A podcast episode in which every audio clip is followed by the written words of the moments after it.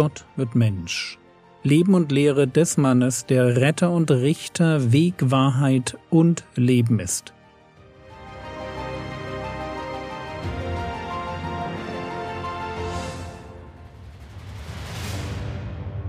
Episode 250 Der Glaube des Hauptmanns Teil 2 Schauen wir uns heute noch einmal einen römischen Hauptmann an, den Jesus einfach nur toll findet.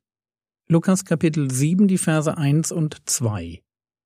Nachdem er aber alle seine Worte vor den Ohren des Volkes vollendet hatte, ging er hinein nach Kapernaum.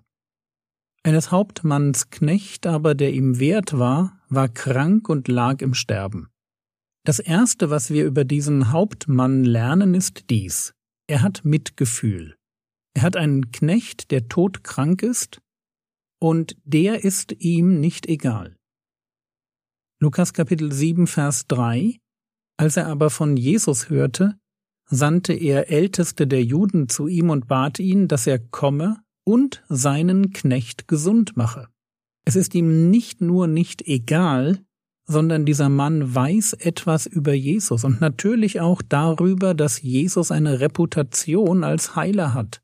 Und er ist sich als Römer nicht zu schade, diesen außergewöhnlichen jüdischen Rabbi um Hilfe zu bitten.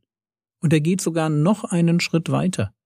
Er schickt die Ältesten der Juden, das sind die Gemeindeleiter von Kapernaum zu Jesus.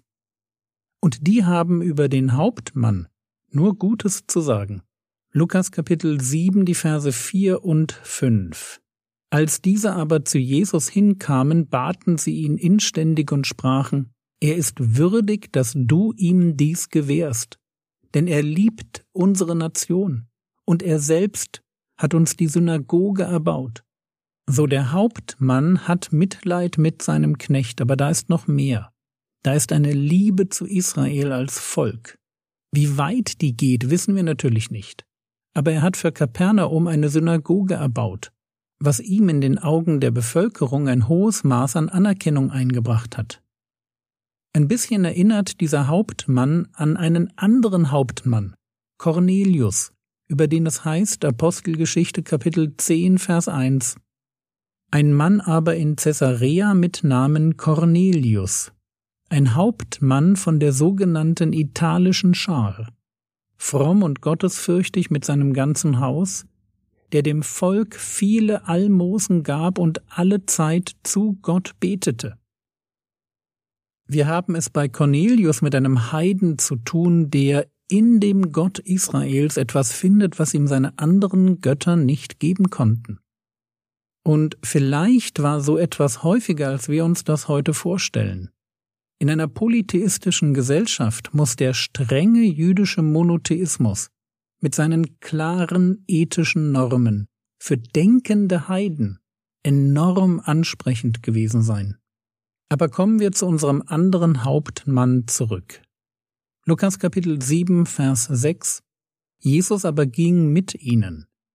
Als er aber schon nicht mehr weit von dem Haus entfernt war, sandte der Hauptmann Freunde zu ihm und ließ ihm sagen, Herr, bemühe dich nicht, denn ich bin nicht würdig, dass du unter mein Dach trittst. Was für eine geniale Formulierung. Mir scheint, dass die Ältesten den Hauptmann falsch verstanden haben. Sie sorgen dafür, dass Jesus sich mit ihnen zum Haus des Hauptmanns aufmacht. Aber als der davon Wind bekommt, schickt er seine Freunde. Der Hauptmann will, dass Jesus seinen Knecht heilt. Aber in seiner Vorstellung ist es dafür nicht nötig, dass Jesus zu ihm kommt. So viel Aufwand wollte er diesem Rabbi gar nicht bereiten. Ich bin nicht würdig, dass du unter mein Dach trittst. Und was noch hinzukommt, davon lesen wir, wenn Petrus nach Pfingsten doch einmal das Haus eines Heiden betritt und dann von vermeintlich rechtgläubigen Christen zurechtgewiesen wird. Deren Vorwurf an Petrus lautet Apostelgeschichte 11, Vers 3 Du bist bei unbeschnittenen Männern eingekehrt und hast mit ihnen gegessen. Ja, das hatte er, aber auf Geheiß des Heiligen Geistes. Von daher löst sich die Anschuldigung auch in Wohlgefallen auf, aber es wird klar, Für einen rechtgläubigen Juden war es unmöglich, das Haus eines Heiden zu betreten oder mit ihm zu essen. Und der Hauptmann in unserer Erzählung, der weiß das, weiß das und akzeptiert das.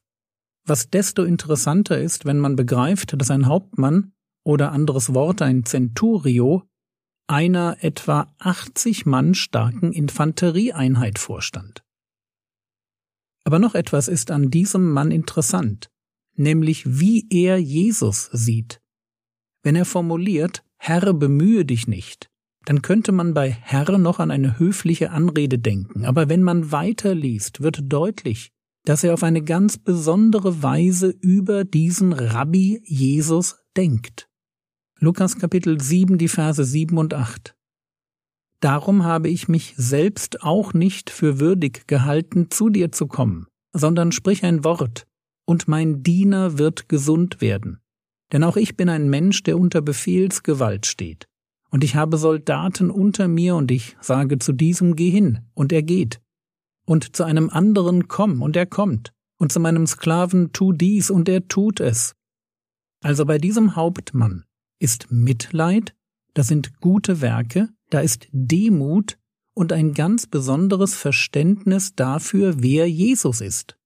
Und das wird deutlich an dem Vergleich.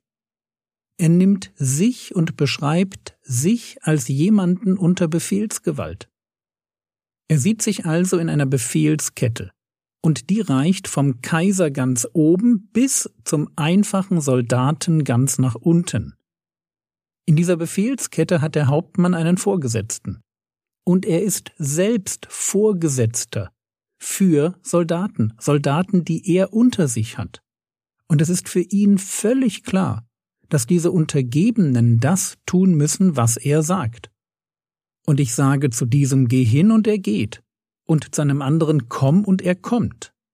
Nun der Clou so wie er selbst seinen Soldaten und Sklaven Aufträge erteilt, weil er Befehlsgewalt über sie hat. So hat in seinen Augen Jesus dieselbe Vollmacht über Krankheiten. Lukas Kapitel 7, Vers 7 und 8 Darum habe ich mich selbst auch nicht für würdig gehalten, zu dir zu kommen, sondern sprich ein Wort, und mein Diener wird gesund denn auch ich bin ein Mensch, der unter Befehlsgewalt steht. Mit meinen Worten Jesus, so wie ich meine Sklaven wegschicke, so kannst du die tödliche Krankheit meines Dieners einfach wegschicken. Du musst nicht in mein Haus kommen, du musst einfach nur ein Wort sprechen. Mehr mach ich bei meinem Sklaven auch nicht. Tolle Haltung, oder? Und wisst ihr, wie man diese Haltung nennt? Die Haltung, die einem anderen vertraut, dass der das Potenzial hat zu retten. Diese Haltung nennt man Glauben. Wie außergewöhnlich dieser Glaube ist, das werden wir uns in der nächsten Episode anschauen. Für heute genügt es mir, euch diesen Hauptmann und seinen Charakter vorzustellen, weil er der Prototyp eines Menschen ist, der durch Glauben gerettet wird. Und bei ihm finden sich Mitleid, gute Werke, Demut und ein festes Vertrauen in die Vollmacht Jesu.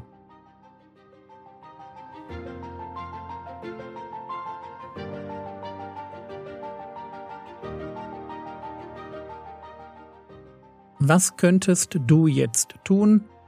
Du könntest dir überlegen, wie sich deine Definition von Glauben verändert, wenn du dir den Hauptmann als Vorbild nimmst. Das war's für heute. Ostern steht vor der Tür, nimm dir doch in der kommenden Woche Zeit, um Jesus auf eine sehr persönliche Weise alleine anzubeten und ihm für das zu danken, was er am Kreuz für dich getan hat. Der Herr segne dich, erfahre seine Gnade und lebe in seinem Frieden. Amen.